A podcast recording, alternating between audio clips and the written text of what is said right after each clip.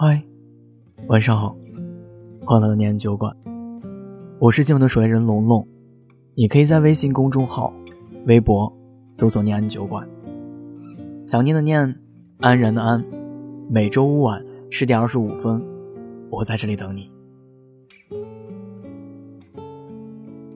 在外地的大学室友，在元旦没过去两天的时候，给我发来了他写的年终小总结。而我有幸被他写进了备忘录，虽然说存在的篇幅并不是很多，但依然被人记得的感觉真的很好。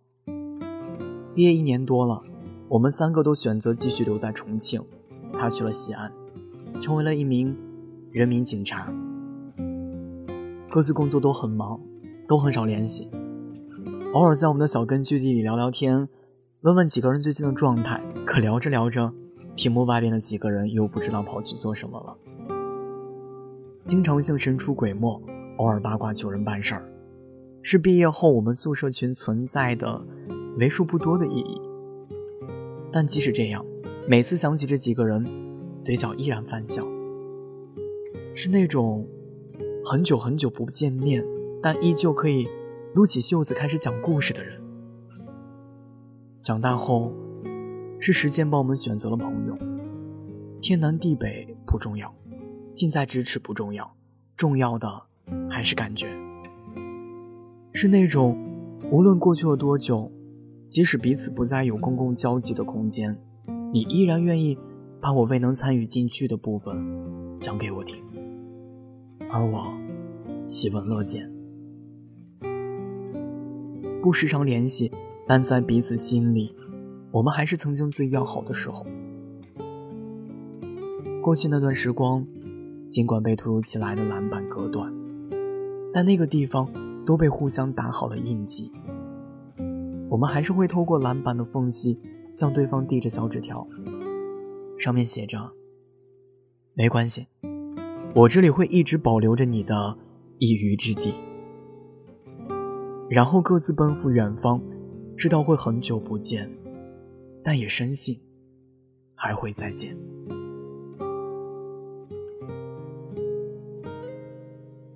我是一个很不喜欢主动联系别人的人，一是因为懒，二是因为忙。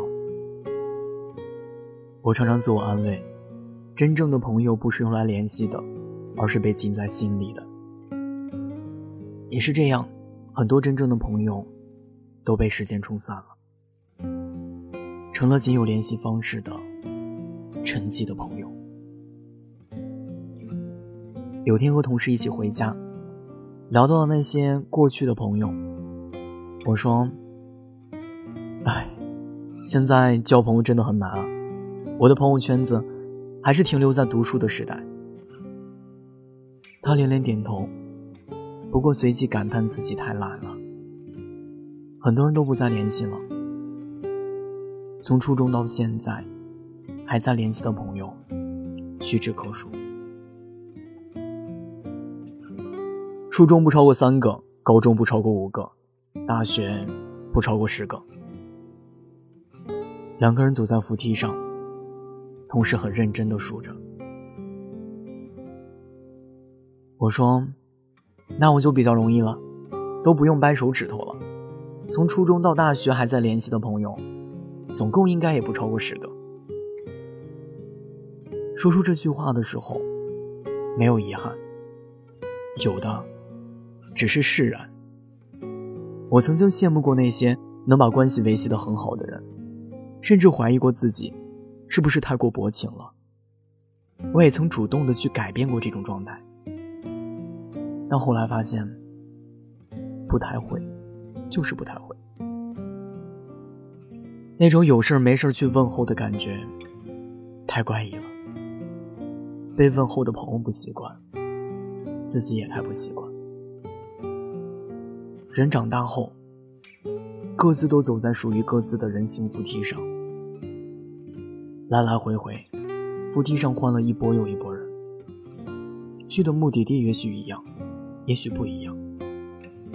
你们也许会再见面，也许会再也不见。但不再见，绝对不是因为一个人都不主动造成的，也不是因为你们各自走的路不同而导致的。你要相信，不愿意失去你的人，一定会告诉你，他会在哪一个路口等你的的，并留下准确的地址，而不是含糊不清的某某地。虽然我是一个不擅长联系别人的人，但我喜欢记录。那些感动我的人或事，都曾被我记录在我的笔下，被我珍藏在我的文字中或是备忘录里。时常往回翻，想起那一张张可爱的脸，会觉得很有幸曾经的相识或相处，哪怕只是很短暂的一段时光。被人联系固然是好的，但被人记得，又何尝不是一件愉悦的事情？你一定也有那些很久很久没有联系，但是还一直被记得，或者说是记得的朋友吧。不用难过对方的久久不联系，也不必自责自己的不主动。真正的朋友才不会计较彼此联系的次数，只要你偶尔的想起，就能够证明你们那段心照不宣的友谊了。成年人的友谊不再像读书的时候。连上厕所都要成群结队的样子了，也不会因为你不主动联系我而难过。成年后，我们各自忙碌，偶尔牵挂，找到机会就约。那些年轻时候的约定，比如下一次再见，有机会再约等等，在我们这里永不过期，并且永久有效。当你认识了一个新朋友，你会给他说：“咦，我告诉你哦，我有一个朋友。”他叫做橙子，但是呢，他并不喜欢吃橙子，他比较喜欢吃黄瓜。也许新朋友并不知道你说的是谁，但那一刻，我想起了你。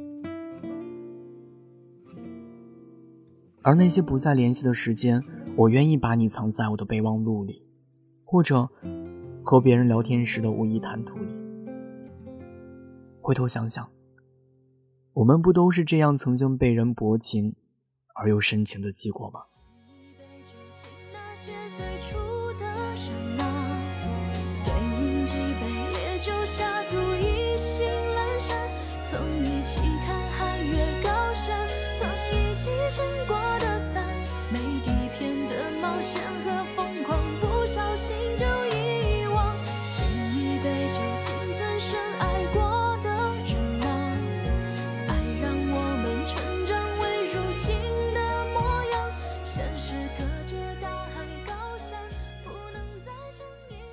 谢谢你听到这里，我是龙龙，我在厦门给你说晚安，好梦。